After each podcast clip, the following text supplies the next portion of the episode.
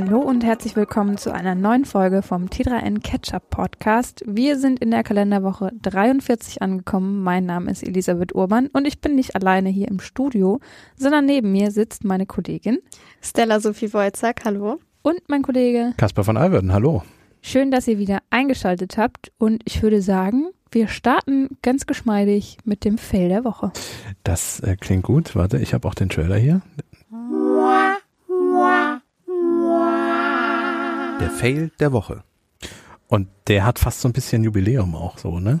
Ja, wir haben, wir haben schon so ein bisschen, ja, also da die Plattform, auf der es passiert ist, die hat Jubiläum. Ja, beziehungsweise die Person, der der Plattform inzwischen gehört, der die Plattform inzwischen Oh Gott, deutsche Sprache, schwere Sprache. Es wird ein lustiger Podcast heute, wobei wir ja im Netz von Stück jemanden haben, der uns vielleicht demnächst ablöst. das da, stimmt, das können wir euch schon mal verraten. Da, das spoilern wir, ohne das genau zu erklären, worum es geht. Genau, bis dahin erzählen wir euch erstmal kurz was über das CIA. Die haben sich nämlich ein Fauxpas geleistet auf der Plattform X. Und X gibt es jetzt quasi seit einem Jahr unter Elon Musk. Richtig. Das ist das Jubiläum. Also genau. nicht die CIA hat Jubiläum, sondern Twitter oder eher gesagt X unter genau. der ein, ein Führung von Elon Aus Musk. der Produktkategorie schamlose Eigenwerbung. Ähm, wir werden nicht, wir werden nicht über Elon Musk jetzt ausführlich sprechen, der Feld ist ein anderer. Äh, wir werden aber im Interview-Podcast am Freitag, da habe ich mich mit Marcel und Claudi zusammengesetzt äh, und habe über zwölf Monate Twitter gesprochen. Twitter unter Elon Musk, falls ihr da mal reinhören wollt. Es war ich sag mal so anderthalb Stunden Wahnsinn, aber das war ja auch zwölf Monate Wahnsinn. Also insofern genau, kleine Hörempfehlung. Euch, genau, ihr könnt euch, wenn ihr wollt, eben die volle Ladung am Freitag gönnen. Ähm, jetzt geht's aber ums CIA und um die Ex-Präsenz vom CIA. Der US-amerikanische Geheimdienst hat auf äh, X eben einen Account und wendet sich da auch an potenzielle Informantinnen, also Menschen, die irgendwelche wichtigen Infos haben könnten. Und ähm, Ende September hat das CIA auf X ähm, den Link zu einem Telegram-Channel geteilt, in dem es Infos dazu gibt, wie man mit dem Geheimdienst zum Beispiel auch im Darknet in Kontakt kommen kann. Also wenn man sagt, ich habe sehr brisante Informationen und möchte die nicht unbedingt bei Google oder irgendeinem Dienst hier im offenen Internet quasi euch mitteilen, äh, sondern lieber in einem Gelände, in dem ich mich besser auskenne, nämlich dem Darknet zum Beispiel. Und es geht ja auch einfach um den Schutz an der Stelle, genau. dass es eben nicht in die breite Öffentlichkeit gelangt, sondern dass die Kommunikation etwas gesicherter erfolgt. Und anonym. Es ist so ein bisschen genau. lustig, weil man die CIA jetzt nicht unbedingt im Darknet erwartet. Also natürlich leuchtet es ein. Es, es ist sehr clever, äh, im Zweifel. Ist, genau, im Zweifel ist es clever und die CIA wird natürlich auch Ermittlungen im Darknet anstellen. Also die können das ja nicht ignorieren. Aber das ist halt, das Darknet, das heißt ja nicht ohne Grund, auch Darknet ist gerne etwas für Waffenschieber, Drogenschmuggler, Auftragsmörder kann man da unter anderem bestellen und solche Dinge. Das ist natürlich jetzt die Spitze des Eisbergs. Es gibt auch positive Aspekte, aber das ist so ein Grund, warum die CIA vielleicht auch dort unterwegs ist. Das macht ja auch Sinn. Es wäre schrecklich, wenn sie da nicht unterwegs wären. Das stimmt, ja. Und das Darknet ist ja so gesehen auch immer der größere Teil. Also wir bewegen uns ja so herkömmlich meist im kleineren Teil. Im, so im sichtbaren Netz, genau. Sichtbaren ja. Netz. Okay, aber zurück. zurück es geht zu, äh, noch um habe ich kein Fail gehört. Ja. Es geht um den Telegram-Channel. Was ist da passiert mit genau. dem Link?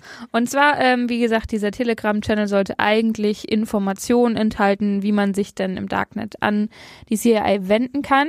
Blöd nur, dass die CIA äh, irgendwie nicht dran gedacht hat, dass die Plattform X Links gerne mal verkürzt darstellt. Und das ist eben auch bei dem Link zum Telegram-Channel passiert. Und dadurch führte der Link nicht mehr zum ursprünglich beabsichtigten Channel, sondern zu einem bis dato nicht genutzten Telegram-Kanal, der quasi im Namen der CIA theoretisch geführt wurde der aber nicht der eigentliche CIA-Kanal war. So. Und wo auch nicht die Personen hinter saßen, die quasi sich auf äh, Whistleblower-Geschichten oder solche Dinge freuen und auf Hinweise, sondern man da weiß nicht genau. Genau, und da hätte ja. sich nämlich jeder oder jede oder auch jeder Geheimdienst zum Beispiel dahinter klemmen können, wenn das denn aufgefallen wäre. Der Hacker Kevin McSheehan hat das Ganze Mitte Oktober entdeckt und dann auch mal ausprobiert. Er war in der Lage, diesen Telegram-Kanal, zu dem der CIA-Link geführt hat, für sich zu beanspruchen. Er war dann also hm. Admin und da hätte er dann alles Mögliche im Namen der CIA posten können und einsehen können. McSheehan. Ich mhm. wollte gerade sagen, es hat er aber zum Glück nicht gemacht, sondern genau. er war nett in ja. dem Fall. McSheehan hat das äh, nicht ausgenutzt, sondern im Channel nur eine Nachricht hinterlassen, dass potenzielle Informantinnen da lieber keine Infos posten sollten. Ähm, und er sagte gegenüber der BBC, er hätte das als Sicherheitsvorkehrung getan. Tatsächlich hat er da auch erzählt, dass er erstmal richtig Panik bekommen hat, als er gesehen hat, dass es so eine Lücke äh, beim US-amerikanischen Geheimdienst gibt, weil er sich gedacht hat, oh Gott, nicht, dass die schon jemand ausgenutzt hat. Ne? Die war da schon drei Wochen online. Hätte ja sein können. Zum Glück war das nicht so. Der CIA hat aber den Fehler auch wohl die, die Zeit über überhaupt nicht bemerkt. Also scheint so. Also ähm, die BBC hat sich dann gedacht, na gut, ähm, wir haben jetzt diese Story von diesem Hacker, der sich äh, Zugriff auf einen CIA-Telegram-Kanal verschaffen konnte. Fragen wir doch mal nach bei der CIA. Die hat sich nicht dazu geäußert. Allerdings wurde eine Stunde nach der BBC-Anfrage äh, der Link korrigiert. Ja, da ist jemand kurz ein bisschen warm geworden und er hat dann den Fehler behoben. Ja. Kurz ein bisschen warm geworden, aber jetzt ist, ist, alles gut und alles so, wie es sein soll. Peinliche Angelegenheit. Jetzt kann man natürlich sagen, ja, passiert und Link und so nicht nochmal drauf geguckt und Endkontrolle vielleicht ein bisschen verbessern. Aber es geht halt da unter Umständen um wirklich sensible Informationen, die dann in falsche Hände gelangt werden. Und da sollte man vielleicht noch ein zweites, drittes Mal drauf gucken anstelle des CIA. Oder generell, es geht ja nicht nur um Geheimdienste, es gibt ja auch ähm, zum Beispiel unsere Kolleginnen und Kollegen von Heise haben einen Briefkasten, in den man Hinweise geben kann, journalistischer Art im Tech-Bereich, um sich anonym zum Beispiel diese, wir reden ja gleich auch noch über Tesla, da gab es ja auch die Tesla-Files, die hat ja jemand im Handelsblatt geschickt, äh, mehrere Gigabyte an Daten ähm, und, und auch das ist ja über so einen Briefkasten passiert. Äh, und auch da sollte man gucken, dass das gut abgesichert ist mhm. und nicht irgendwas dahinter sitzt oder ein, ein, ein GMX-Mail-Konto oder irgendwie solche Dinge. Quellenschutz, ja. Genau, ja. Das wäre auch ganz also, gut. Gerade beim CIA, wir hatten ja auch kurz über das Darknet gesprochen. Und das, natürlich, Fehler sind menschlich, sowas kann passieren. Aber da scheint ja an der Stelle dann auch das Verständnis für X und das Wissen, dass eben die Links verkürzt werden, gefehlt zu haben. Finde ich schon bedenklich. Ja, äh, vielleicht ist es aber auch, also ich kann mir vorstellen, dass man sich bei, bei X auf der Plattform gedacht hat, okay, das ist was vielleicht, wo man nicht so krass drauf gucken muss, wie wenn man jetzt zum Beispiel im Darknet unterwegs wäre. Also vielleicht war mhm. das einfach so die, der Flüchtigkeitsfehler, der passieren konnte, weil man sich gedacht hat, naja gut, ist halt ein Link zu einem Telegram-Kanal, den wir da auf ne, das ehemalige Twitter stellen so. Und deswegen hat vielleicht nicht nochmal jemand drüber geschaut. Das wurde vielleicht einfach unterschätzt. Wir wissen es nicht. Wir werden es wahrscheinlich auch nicht herausfinden. Nein, auch uns wird die CIA nicht antworten, wenn sie der BBC nicht antworten. Ja, ich ähm, gehe mal davon aus. Ja. Aber äh, du hast es schon angesprochen. Wir bleiben ein bisschen bei Elon Musk, aber wir drehen jetzt eine Runde im Auto. Richtig. Der Deep Dive. Es geht um ein ganz spezielles Elektroauto. Ich finde den Namen alleine schon speziell Cybertruck. Ja, es geht Klingt so ein bisschen wie aus so einer Kinderserie. Äh, also für mich persönlich. Wie, Der Cybertruck. Neue Abenteuer mit dem Cybertruck. Ja, ist, das, du, du spielst auf was an. Da kommen wir auch gleich noch zu. Also wo, wo, die, wo die Grundlage für dessen Design irgendwie ist. Mm, wir wollen über den Cybertruck reden, weil er jetzt langsam in die Produktion geht und die ersten Prototypen ausführlich äh, in den Staaten durch die Gegend fahren ähm, und getestet werden und immer mehr Bilder auftauchen auftauchen und sich ähm, ja jetzt so ein Blick zurück auch mal lohnt. Jetzt wenn, ich glaube Ende November sollen die ersten an die ersten Bestellerinnen und Besteller ausgeliefert werden. Wer weiß man noch nicht ganz genau. Preis ist auch immer noch nicht so ganz bekannt. Und ob das Ding bis dahin rechtzeitig fertig Ob's ist, ist auch sehr fraglich. Dann, genau, aber es ist jetzt der Zeitpunkt mal drüber zu gucken, weil das eine ja doch nicht ganz unspannende Geschichte ist, was mit diesem Cybertruck bisher alles so passiert ist. Mhm. Und wenn jetzt Leute vom Radio, wollte ich gerade schon sagen, vor ihrem Radiogerät, vor ihrem Volksempfänger sitzen und äh, ei, ei, Fragezeichen ei, im Blick haben und nicht wissen, was so ein Cybertruck ist, ähm, wollen wir noch mal ganz kurz ausholen. Was ist denn eigentlich der Cybertruck? Also, äh, los ging's äh, 2019 ja, und Stella hat mal so Hard Facts rausgesucht, ne? Genau, das ist aber der Cybertruck, wie er jetzt ist, zumindest laut der ADAC-Seite. Also so ein bisschen zurück. Der Cybertruck ist ja das futuristische Auto, was eben widerstandsfähig sein soll, was sogar vielleicht auf dem Mars fahren soll, möglicherweise in ferner Zukunft, wer weiß. Also auf jeden Fall scheint es ein Herzensprojekt von Elon Musk zu sein, was eben ein futuristisches Design optisch hat, logischerweise, und eben auch durch bestimmte, soll schnell fahren, soll viele praktische Gadgets haben. Also zum Beispiel soll es modular sein. Ich habe Bilder gesehen, dass der Kofferraum quasi so aufgeklappt werden kann, dass da so ein kleines, wie bei Campern, Dach draufgesetzt werden kann, unter dem du schlafen kannst. Sprich, ein wandelbares Auto der Zukunft. Das ist die Idee hinterm Cybertruck. Und auch kein ganz kleines Auto, sondern es ist ein Pickup. Also genau. sehr amerikanisch und sehr stabil. Sehr groß vor allem. Also ich glaube fast, dass du in Deutschland keine Supermarktparklücke mit einem Pickup irgendwie also mit einem Cybertruck Pickup dieser Größe irgendwie bedienen könntest, weil das Auto ist wirklich enorm. Ähm, das ist für Tesla allerdings ein sehr wichtiges Fahrzeug. Die haben das ja nicht nur rausgebracht, weil ihnen irgendwie das Design gefällt oder so, sondern der amerikanische Markt ist ja schon immer einer, der enorm von Pickups dominiert wird. Also im Grunde fährt er ja gefühlt jeder zweite ein Pickup. Die Autos sind ja eh immer schon größer und Spritverbrauch ist gar nicht so wichtig, wobei das ja jetzt ein Elektroauto ist. Ähm, und um in diesem Markt der Pickups mitzuspielen, musste Tesla halt, die hatten bisher halt das Model Model 3, ein relativ kleines Auto Model S, ein Sportwagen, das Model Y, was eine etwas größere SUV-artige Geschichte ist, aber für amerikanische Verhältnisse immer noch sehr klein und da fehlt halt die Marktlücke des äh, Pickup-Trucks. Ja, und die ich, wird jetzt besetzt. Genau, und für, für alle Leute, die jetzt gerade nicht im Kopf haben, wir können euch ja vielleicht auch ein Bild einblenden. Wir machen mal wieder eine, wir haben das in letzter Zeit wenig gemacht, aber als Kapitelmarke machen wir jetzt mal ein Bild vom Cybertruck. Genau, und wer jetzt nicht in die App gucken möchte, das Ganze sieht aus wie ein großer, sehr eckiger Truck, also sehr, ja, sehr eckig ähm, und Silber, komplett Silber, weil das ganze Ding besteht äh, größtenteils aus rostfreiem Stahl. Rostfreier Edelstahl, das soll quasi die Rüstung dieses Trucks sein. Ähm, und der sieht auch so ein bisschen, also Cybertruck, das, Wort passt schon. Er sieht so ein bisschen abgespaced aus, als ob man ihn irgendwo auf dem Mars in so eine, in so eine Wüstenlandschaft irgendwie stellen könnte. So ein bisschen Mad Max-mäßig auch. Genau. Ähm, so sieht dieses Ding aus. Und dazu passt das, was du eben gesagt hattest, Stella, mit der, mit der Serie und dem, dem Science-Fiction-mäßigen. Ähm, das ist auch kein Geheimnis. Das Auto wurde am 21. November 2019 vorgestellt. Das Datum ist ganz bewusst gewählt worden, weil nämlich an diesem Tag die Geschichte des Kinofilms Blade Runner beginnt. Also, es ist ja ein 80er-Jahre-Kinofilm, aber der ist ja, spielt ja in der Zukunft Zukunft und das ist genau das Datum, an dem der spielt. Da ist auch das Design ein bisschen angelehnt. Es ist an den DeLorean erinnert es aus Zurück in die Zukunft. Der ist, glaube ich, ich weiß nicht, glaube Stahl ist es nicht, sondern eine Aluminiumhülle hat der, wenn ich mich nicht irre. Aber auch ein komplett silbernes Auto und auch sehr eckig. Also man sieht ganz klar, wo die Designanleihen sind. Und Silber hast du auch schon gerade angesprochen. Es wird auch nur diese silberne Farbe geben, weil Tesla hat festgestellt, lackieren ist nicht ganz Moment, so einfach. Moment, nee, wird sich das ändern? Ja, ja. es soll durchaus so gesehen. Also es war mal natürlich angedacht, dieses Design so zu lassen, eben diesen Edelstahl, der natürlich auch wahnsinnig glänzt. Spoiler: In der EU wird dieses Fahrzeug erstmal nicht rollen, aber dazu kommen wir später noch. Fingerabdrücke. Da kommen, da auch, kommen wir auch noch zu. Aber du kannst eben das Ganze folieren lassen in verschiedenen Designs. Ja, gut, also das, das soll durchaus natürlich. möglich sein. Ja, gut. ich denke, ja. Tesla möchte da natürlich auch einfach den Markt öffnen für eine Zielgruppe, die vielleicht nicht Edelstahlfarben möchte, sondern Genau, aber er wird nicht lackiert werden. Also es war ja am Anfang genau. auch mal eine Idee, den einfach zu lackieren wie ein klassisches Auto, stellt sich fest, er äh, stellt sich raus, ist nicht ganz so einfach.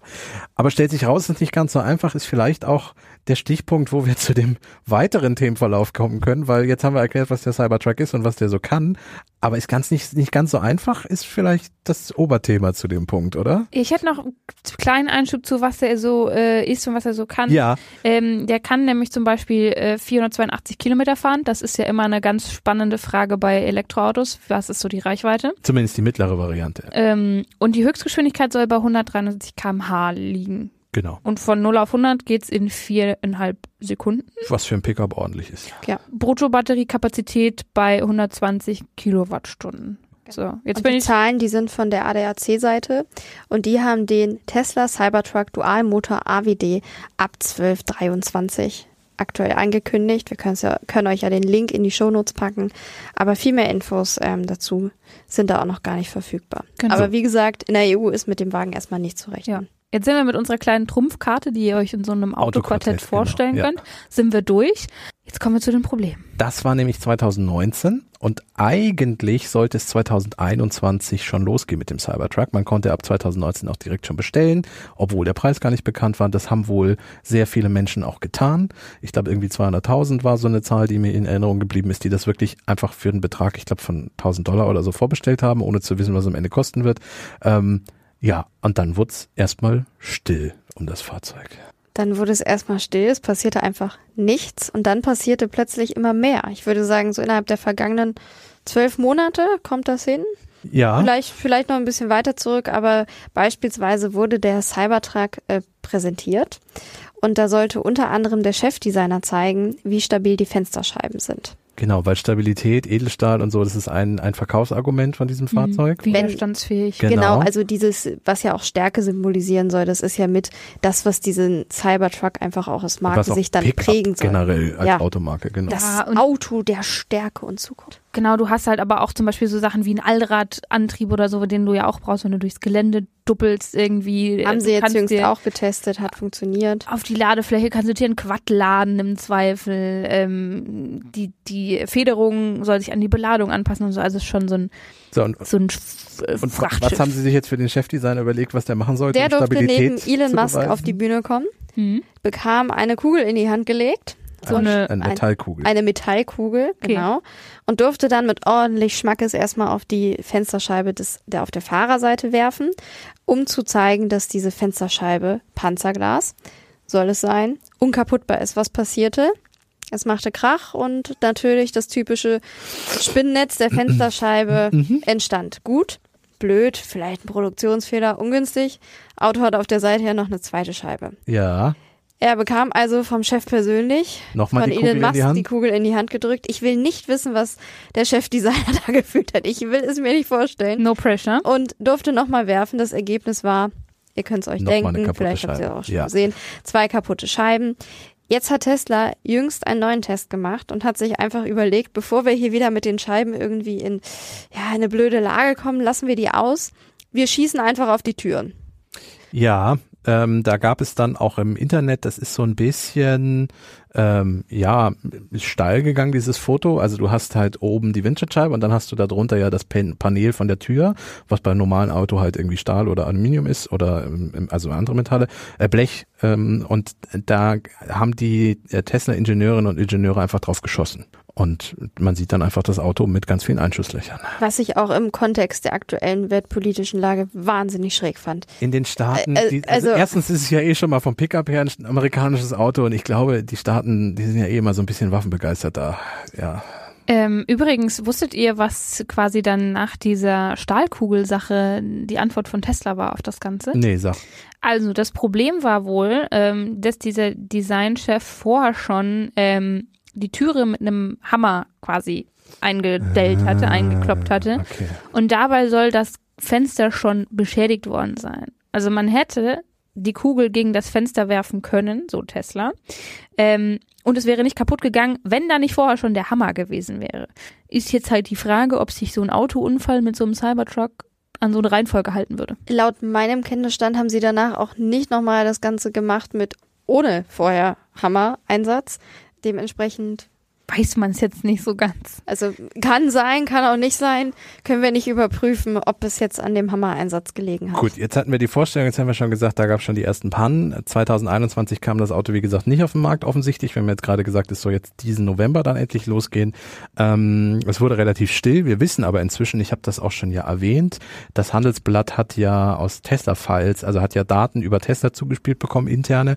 Und da war dann unter anderem auch äh, 20 Seiten zu Testfahrten zum Cybertruck. Und da ist es so, dass die, äh, ich zitiere mal aus diesen Files, streckenweise erheblicher Lärm in der Fahrerkabine. Ähm, die Klimaanlage führt dazu, dass das Lenkrad vibriert und bei Bremsmanövern und bei hoher Geschwindigkeit hat der Pro äh, Prototyp an Stabilität eingebüßt. Das heißt, das Ding ist im Grunde richtig schwer fahrbar. Und das ist wohl nur eine der Probleme, die im Laufe der Produktion entstanden sind mit den verschiedenen Prototypen, die entwickelt wurden. Inzwischen ist es so, dass ja immer mehr dieser Prototypen auch auf den amerikanischen Straßen fahren.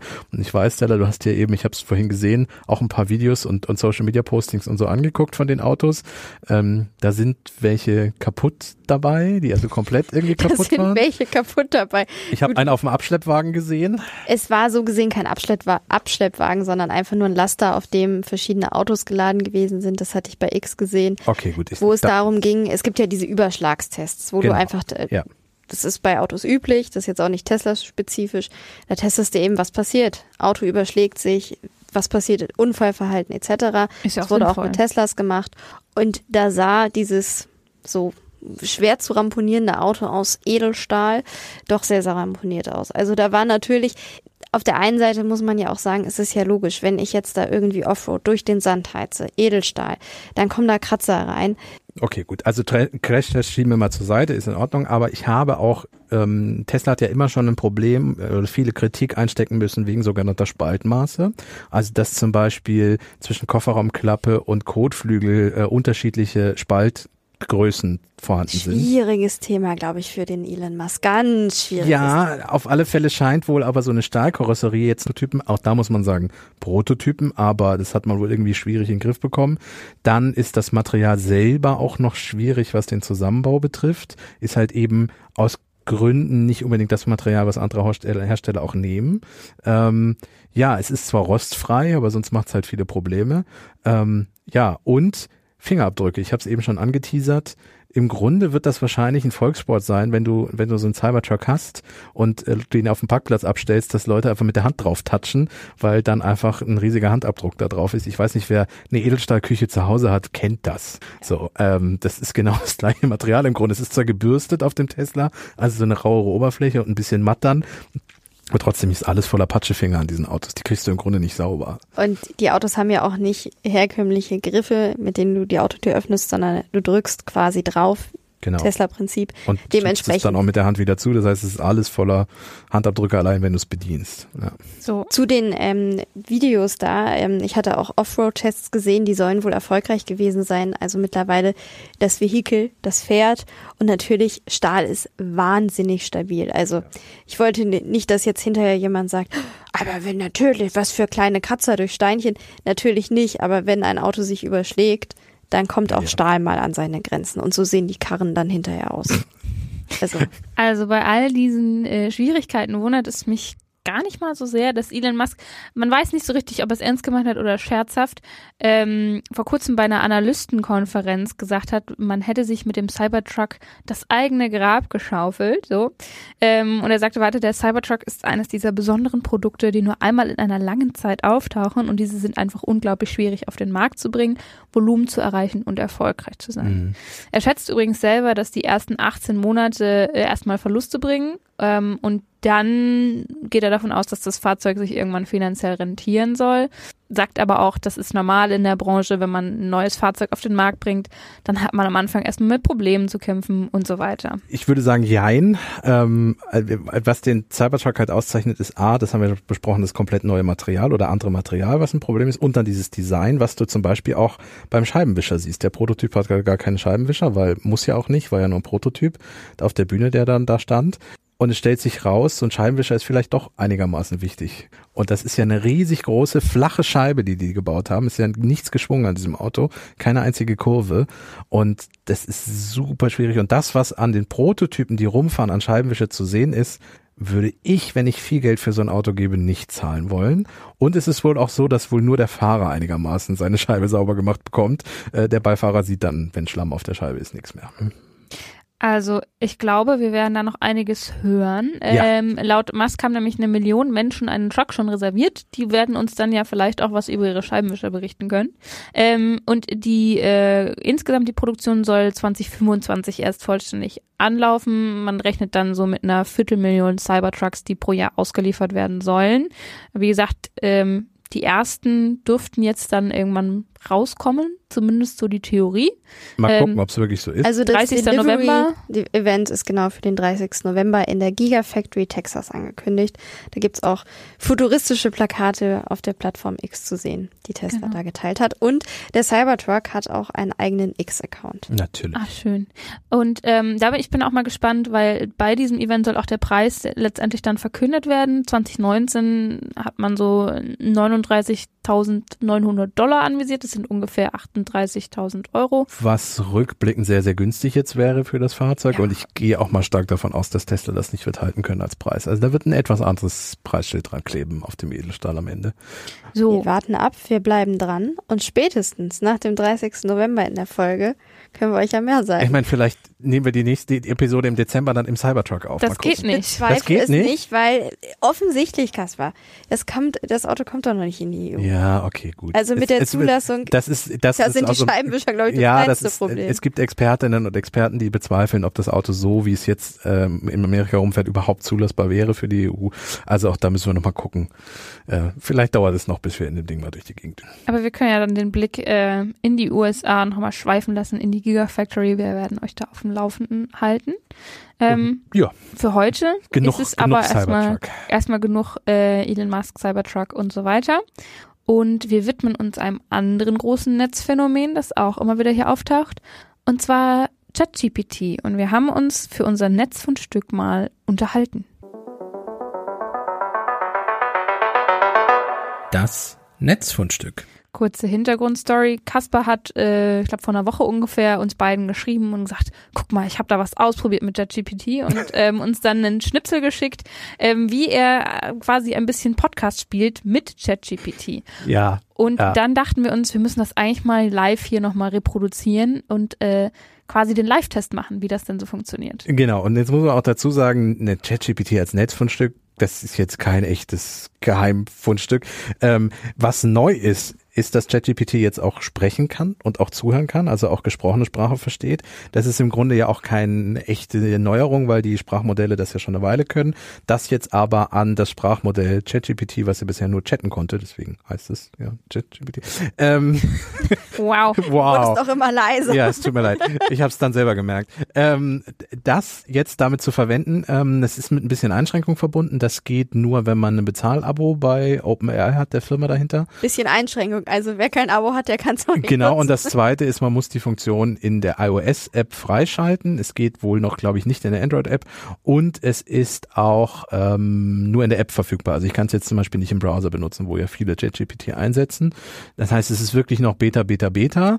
Wir haben uns aber gedacht, nachdem ich da ein bisschen mit rumexperimentiert habe und die Ergebnisse nicht ganz unbeeindruckend waren, wir zeigen euch das mal und, und sprechen einfach jetzt gleich mal ein bisschen mit ChatGPT. Man muss dazu sagen, für die Aufnahme beziehungsweise für das, was ihr jetzt hört, ist es so, dass wir Pausen aus dem Podcast automatisch rausschneiden. Also wenn wir hier eine Minute nachdenken, was wir jetzt als nächstes sagen wollen, kriegt ihr das immer nicht mit, weil es rausgeschnitten wird. Dementsprechend wird auch automatisiert das rausgeschnitten, was ChatGPT gleich an Denkpause braucht. Stellt euch das immer so ein bisschen vor. Also es ist beeindruckender am Ende in der Aufnahme, die ihr dann hören werdet, als es am Ende wirklich ist. Da ist immer noch ein bisschen Gedenkpause, aber der Rest ist schon nicht ganz unspannend, was da so abgeht. Genau. Und ähm, für alle, die jetzt wieder nur uns hören und nicht sehen, eben, ich beschreibe mal kurz, was hier passiert. Kasper ja. sitzt mit seinem Handy in der Hand da und er hält es sich jetzt quasi an den Mund und fängt, wie so Menschen, die ganz komisch eine Sprachnachricht aufnehmen, genau. ähm, fängt er an, äh, mit dem Telefon zu sprechen. Ich, ich könnte es auch weiter weghalten, aber dann hört ihr nichts. Also ich halte das Telefon auch quasi mit an mein Mikrofon, weil ähm, dann mit ihr überhaupt hört, was aus meinem Handy rauskommt. Es geht ja, wie gesagt, noch nicht über den Rechner. Ähm, wir fangen mal an. Ich würde mal mit dem sogenannten Prompt anfangen, damit ChatGPT weiß, was es irgendwie machen muss. Hi, stell dir bitte vor, du bist Moderatorin beim Podcast T3N Catch Up und du begrüßt unsere Hörerinnen und Hörer. Wie würde die Begrüßung aussehen? Hallo, liebe Hörerinnen und Hörer. Herzlich willkommen bei einer weiteren spannenden Folge des T3N Catch-up Podcasts. Ich freue mich, heute wieder mit euch in die Welt der Technik, Digitalisierung und Innovation einzutauchen. Lasst uns gemeinsam herausfinden, was es Neues gibt. Also, macht es euch gemütlich und los geht's. Wie geht's? Ja, macht es euch gemütlich. Jetzt hast du ihn abgewürgt. Ja, ich habe ihn abgewürgt, weil ähm, er noch fragen wollte, ob das eine gute Begrüßung und wegen so war. Das kommt dann immer hinten noch raus. Ähm, wir könnten ja noch mal fragen, was so eine KI sich als Tech-Themen Podcast, also vielleicht eine Themenidee sich irgendwie vorstellt für unseren Podcast. Wenn du dir ein Thema für einen Tech-Podcast aussuchen könntest, was wäre etwas, worüber du gerne mal sprechen würdest?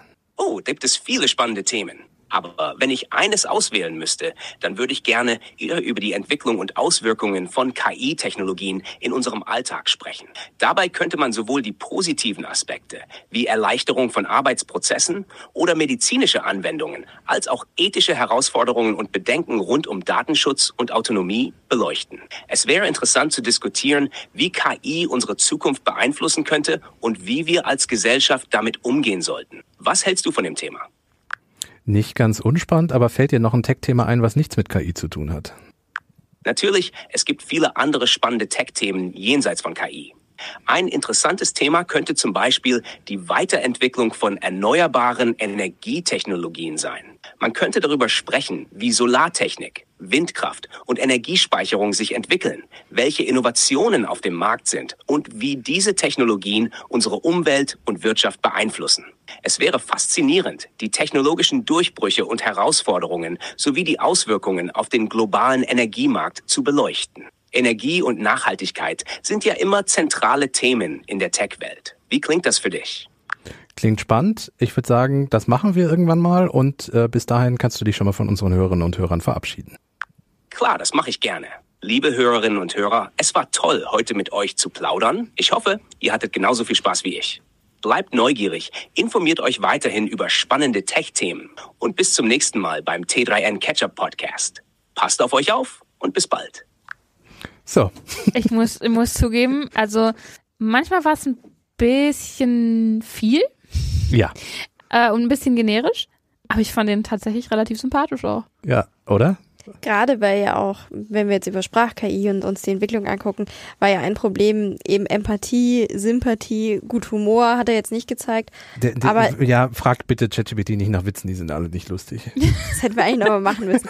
Aber nee, du hast recht. Ich empfand es auch als sympathisch und auch als passend für deine Fragen. Ja, und das Lustige war, dass ähm, die KI so Dinge wie, also klar, Pausen waren ja drin, die habe ich gesagt, schneiden wir für euch ein bisschen raus, aber auch äh, so Gedenksekunden in den Sätzen selber drin. Dann ähm, manchmal hat es, habe ich sogar erwischt, dass es äh sagt. Oder Wörter wiederholt. Oder Worte wiederholt, genau. Ja.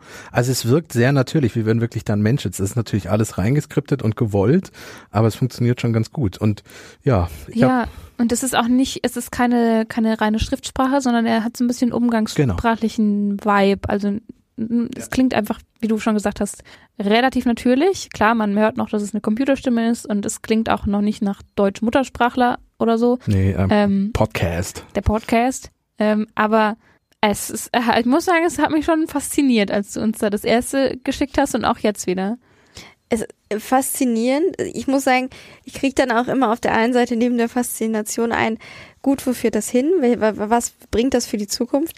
Faszinierend. Ich bin gespannt, wie wir als Gesellschaft damit umgehen werden mit dieser technischen Entwicklung. Mich würde, weil du das gerade ansprichst, ganz stark interessieren, was die Hörerinnen und Hörer davon halten, weil die sind ja die am Ende den Podcast konsumieren. Also wir machen das ja zum Teil auch, weil wir Spaß dran haben und weil das unser Beruf ist, aber die Hörerinnen und Hörer hören uns ja aus freien Stücken und weil sie das gerne machen, hoffe ich, dass sie nicht dazu gezwungen werden, uns einzuschalten. Ähm, und so ChatGPT, das ist halt jetzt alles noch sehr generisch, aber gibt dem noch ein Ja, dann ist das, glaube ich, schon relativ cool. Und dann geht's am Ende vielleicht nur noch darum, ist das eine Maschine oder nicht. Und da würde mich mal interessieren, ob die Hörerinnen und Hörer sagen, das ist ihnen wichtig oder das interessiert sie oder sie bleiben einfach beim Menschen, weil sie das besser finden. Ihr könnt, wir haben bei, wenn ihr uns über Spotify hört, könnt ihr, es gibt in jeder Episode eine sowieso eine Umfrage, die heißt, wie findet ihr diese Episode? Mhm. Wir packen euch noch eine zweite Umfrage mit rein, genau zu diesem Thema. Also ihr könnt entweder generell was schreiben oder halt zu diesem Thema eine Antwort. Eine richtige Umfrage können wir, glaube ich, nicht machen, aber ihr habt da so ein Textfeld, da könnt ihr unsere Antwort reinschreiben. Es gibt, glaube ich, sogar manchmal Abstimmungsmöglichkeiten. Wir gucken mal, wir ob wir das hinbekommen. Das also eben, wenn ihr Spotify äh, uns darüber hört, könnt ihr die App mal öffnen und dann seht ihr das entsprechend. Falls ihr uns nicht bei Spotify hört, könnt ihr uns einfach an redaktion@ äh, nee, nicht an Redaktion, Podcast. an podcast.t3n.de schreiben. Bitte nicht an Redaktion, die Kolleginnen wissen nicht, was ihr meint. genau. ähm, ja, da würden wir uns sehr, sehr freuen, wenn wir von euch hören. Und ansonsten würde ich sagen, äh, wir moderieren jetzt hier mal weiter. Komplett, Der GPT ja. darf äh, verdiente Pause machen und wir schließen mit unserer guten Nachricht. Die gute Nachricht. ChatGPT hat es ja gerade kurz angesprochen und zwar das Thema Gesundheit auch im Zusammenhang mhm. mit KI. Wir haben diese gute Nachricht rausgesucht, bevor wir uns logischerweise mit ChatGPT Das war gerade live haben. on tape, also wir haben das nicht vorbereitet. Also, es geht um das Thema KI-Software und zwar darüber, wie künstliche Intelligenz bei der Erkennung von Hautkrebs helfen kann. Mhm. Da geht es jetzt um das Hautkrebs-Scanning, vielleicht hat das der eine oder die andere auch schon mal gemacht, zum Hausarzt gehen, vielleicht ein Leberfleck, der komisch aussieht, drauf gucken lassen, ob da möglicherweise im schlimmsten Fall ein Melanom, das ist nämlich der, ähm, die schwerste Form des Hautkrebses, dahinter stecken könnte. Und auch bei anderen Hautkrebsarten, die dann anders heißen, geht es eben darum, die möglichst frühzeitig zu erkennen, weil das sorgt natürlich für bessere Heilungschancen. Und dabei kann jetzt eine KI-Software unterstützen. Die wurde getestet an 22.356 Patientinnen mit Hautkrebsverdacht und soll bei dem Thema Melanom zu 100 Prozent die Fälle erkannt haben. Das waren 59 Fälle in dem Versuch. Bei anderen Hautkrebsarten soll die Trefferquote dann etwas niedriger gelegen haben, nämlich bei 99,5 Prozent. Wichtig ist dabei, die KI oder diese KI-Software, die hat nicht die Dermatologen ersetzt, sondern mhm. war in dem Fall einfach nur die Unterstützung.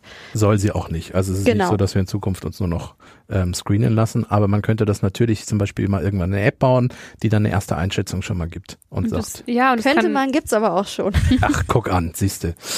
Und zwar hat ähm, das Fraunhofer bereits Anfang 2022 ähm, einen Artikel zu einer Smartphone-App vorgestellt, äh, veröffentlicht. Ich bin und meiner Zeit da, wieder, da ist die Idee. Bin schon wieder nicht voraus, sondern hintenher. dass ähm, Hautärztinnen eben einfach betroffene Stellen bei Patientinnen, wichtig die Ärztinnen. Also genau, keiner sitzt, den, da, sitzt da zu Hause und scannt irgendwie seine Leberflecke ein, sondern das funktioniert immer noch über die Hausärztin oder den Hautarzt und der kann das Ganze dann eben fotografieren. Und dann geht das direkt an die Dermatologieabteilung eines Krankenhauses, wo eine KI die Aufnahmen erstmal vorsichtet. Mhm. Das heißt, die gibt keine Diagnose, sondern gleich quasi, quasi ab. Genau. Ist wahrscheinlich, ist wahrscheinlich bedeutet, wird priorisiert, ist eher unwahrscheinlich, geht dann einfach nach hinten. Allerdings werden alle Fotos von Ärztinnen ja. angeschaut und ja. bewertet und dann geht das Ganze eben seinen Gang. Also wenn Ärztinnen und KI sagen, nee, alles gut, dann alles gut. Das wäre doch noch eine Lösung für unseren Podcast. Wir lassen die KI einfach machen, hören am Ende nochmal drüber und sagen am Ende, ja, alles gut und dann. Nee. Okay, schade. Nee, also nein. Stella, du hast dich auch noch ein bisschen reingefuchst, ähm, wie das Ganze funktioniert. Ne? Es geht um eine Art von Deep Learning, die da passiert. Genau. Das Ganze funktioniert in der Regel mit Co Convolutional Neural Networks. Oh, da habe ich mir einen abgeworfen. Hei, hei, hei. CNN mutig, heißt das Ganze. dass du das überhaupt versucht Das ist eine Art von Deep Learning und die ist eben besonders für die Arbeit mit Bilddateien sinnvoll, weil natürlich geht es einfach darum, ich habe mir auch ähm, bei der Recherche so ein paar Tipps angeguckt zum Thema Hautkrebserkennung.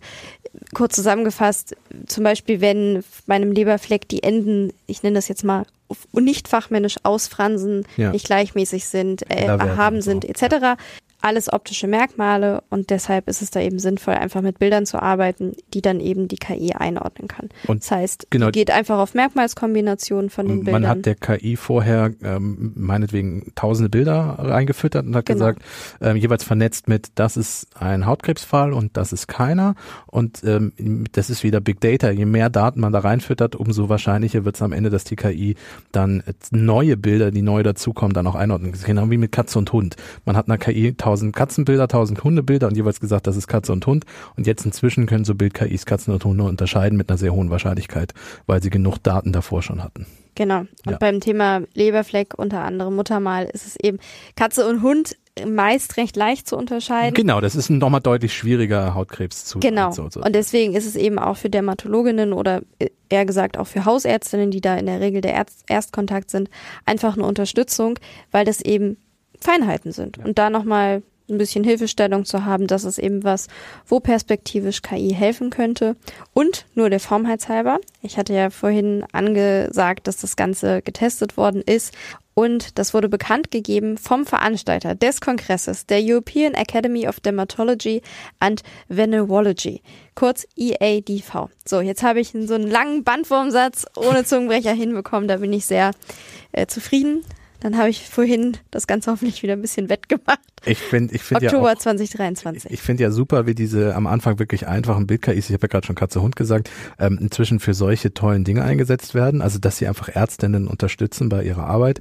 Äh, es gibt ja auch Bild-KIs äh, auch schon länger, zum Beispiel bei Kaffeebohnen. Also Kaffeebohnen sind ja, es ist ja ein Naturprodukt. Es kann auch mal sein, dass zum Beispiel ein Insekt da irgendwie drin war oder so und dann Löcher drin sind oder die beschädigt sind. Und Maschinen machen in Sekundenschnelle von jeder Kaffeebohne, die durch die Sortieranlage durchläuft, drei Bilder, analysieren die und wenn die Kaffeebohne einen Schaden hat, pusten sie die aus der Sorte, also aus diesem, äh, aus der Packung quasi mit raus. Und das passiert in einer Sekundenschnelle, die kein Mensch in der Zeit irgendwie hinkriegen würde. Ähm, und das ist, das ist schon beeindruckend, was da inzwischen in welcher Geschwindigkeit geht. Und wie hilfreich das sein kann. Ja. Übrigens, falls ihr euch jetzt fragt und zu eurem Hausarzt gehen wollt und sagt, hier, App mach, mach. Das doch mal mit einer App. Die Teste, die Teste, oh Gott, oh Gott. Das Ganze wurde in Portugal ausprobiert mit portugiesischen Krankenhäusern. Mir liegt nicht vor, dass es solche Versuche äh, auch schon in Deutschland gegeben hat. Aber ich denke, früher oder später werden solche Unterstützungssysteme Standard werden. Das denke ja. ich auch. Aber der Form halt halber nicht, das jetzt hier. Ja, ja. Und wie gesagt, immer am Ende der Arzt guckt noch drauf. Dann, dann kann ich auch damit leben, dass vorher eine KI sich das Wie ist das bei den Kaffeebohnen? Mm, da guckt kein Arzt mehr drauf hinterher. der Arzt vielleicht nicht, aber Ich, also ich kann mir vorstellen, dass das sehr praktisch ist, ähm, weil man ja in vielen Städten zum Beispiel super lange auf einen Hautarzttermin warten muss. Ja. Ähm, oder auch auf dem Land. Also da kannst du so ein halbes Jahr vorher anrufen. Hannover waren jetzt vier ähm, Monate, ja, die und Wartezeit hatte. Wenn das dadurch vielleicht ein bisschen ähm, besser wird oder ne, wenn Ärzte das irgendwann, Ärzte und Ärztinnen das irgendwann einsetzen können, ähm, um zu damit wissen, Zeit wer, zu sparen. Ja, wer eher einfach, drankommen müsste. Genau, und ja. ne, bisschen. Das war auch der Antrieb bei dem Fraunhofer Institut, ähm, bei dem Fraunhofer-Projekt eben genau zu sagen, dass du einfach diese Zeitspanne, weil es um eine frühzeitige Erkennung mhm. geht, je früher du es erkennst, desto besser kannst du behandeln, desto besser sind die Heilungschancen. Und gerade bei Hautkrebs, wenn du es früher erkennst, sind die Heilungschancen tendenziell deutlich, deutlich besser. Und das führt eben dazu, dadurch, dass du mit einer App arbeitest, mit dem Priorisieren, dass das vielleicht eine Unterstützung ist und diese immensen Wartezeiten verkürzt werden können. Ja. Und vor allen Dingen auch nicht, dass jemand, der vielleicht äh, denkt, der Leberfleck, der hat was, der hat dann aber nichts, auch nicht unnötig ins Krankenhaus fahren muss etc. Also gibt ja immer die beiden Seiten. Mhm. Was ich ganz spannend finde, da werde ich auch vielleicht nochmal in die äh, Forschungsarbeit zu diesem ganzen Projekt, das jetzt eben rausgekommen ist, zu dieser KI-Software ähm, mal reingucken.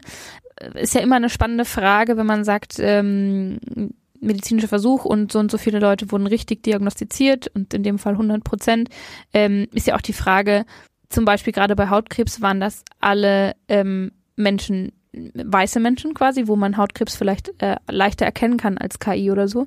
Ähm, oder wie divers war da äh, die, die Untersuchungsgruppe zusammengesetzt. Das finde ich nochmal spannend. Da werde ich mich, glaube ich, äh, im Nachhinein nach dieser Sendung nochmal mal reinlesen. Da sind wir wieder bei Bias. Also das, was du an Daten reinfütterst, ähm, spuckt genau. die KI hinten halt auch wieder raus, weil sie nichts anderes kennt. Und wenn du dann zum Beispiel ähm, Texte mit Vorurteilen in der KI reinschmeißt, hat die hinterher auch Vorurteile. Genau. Aber ich würde sagen, insgesamt eine spannende, gute Nachricht. Und ähm, damit war's das für heute auch. Wir freuen uns, wenn ihr beim nächsten Mal wieder einschaltet. Lasst uns gerne eine Bewertung da und schreibt uns, was ihr so äh, von KI haltet und von ChatGPT, von ChatGPT insbesondere als, hier im Podcast. Ja, genau. Und ob, ob, ob euch das wichtig, also wir werden das nicht morgen aufhören, das kann ich sagen. Ich möchte, ich möchte nicht durch eine KI ersetzt werden, aber mich würde halt einfach wirklich interessieren, ob das den Leuten, wenn es irgendwann wirklich so gut, also wir sind ja noch nicht auf dem Weg, ich finde, dass die KI, das ChatGPT noch nicht so gut ist wie wir, aber das, wir kommen dahin und ob das den Leuten dann einfach noch wichtig ist, dass es ein Mensch ist oder ob das auch im Podcast-Bereich dann einfach egal ist und das dann auch eine KI moderieren kann. Nur für mich einfach, um zu wissen, wie das Gefühl der Leute da draußen ja. ist. Ich weiß nicht, ob äh, ChatGPT dann von ähm, einem Fahrrad erzählen würde, das nicht mehr funktions fähig ist, weil die Firma weil, dahinter weil, pleite weil gegangen ist. Weil nicht so doof ist, lauter Produkte zu kaufen, die hinterher dann alle pleite gehen. Nein, das? aber weil ChatGPT keine keine persönliche Historie hat. Ne? Also es ist halt immer noch kein, kein Individuum mit einer Geschichte, mit einem Smart Home zu Hause oder mit das einem wir dem sehr Ding alten ich Auto. Ich wollte gerade sagen, theoretisch, du kannst ja die Daten einfüttern. Wir könnten ja auch, wenn Kasper seine ganzen Lebenserfahrungen sowohl von fehlerhaften Gadgetkäufen als auch von Smart Home etc. Ich schreibe zum Glück kein Tagebuch, das könnte dann jemand. So einpflegen würde, dann wäre es ja durchaus möglich, darauf zurückzugreifen. Das müsstest du dann natürlich wahrscheinlich sehr genau machen und wir bräuchten auch nicht nur Kasper, sondern müssten wir da. sollten an der Stelle aufhören, das nicht. Nicht, dass wir an unserem eigenen Stuhl sägen, wenn. Gut, äh, damit war's das für heute. Vielen Dank fürs Einschalten und bis zum nächsten Mal. Bis dahin. Tschüss. Tschüss. tschüss.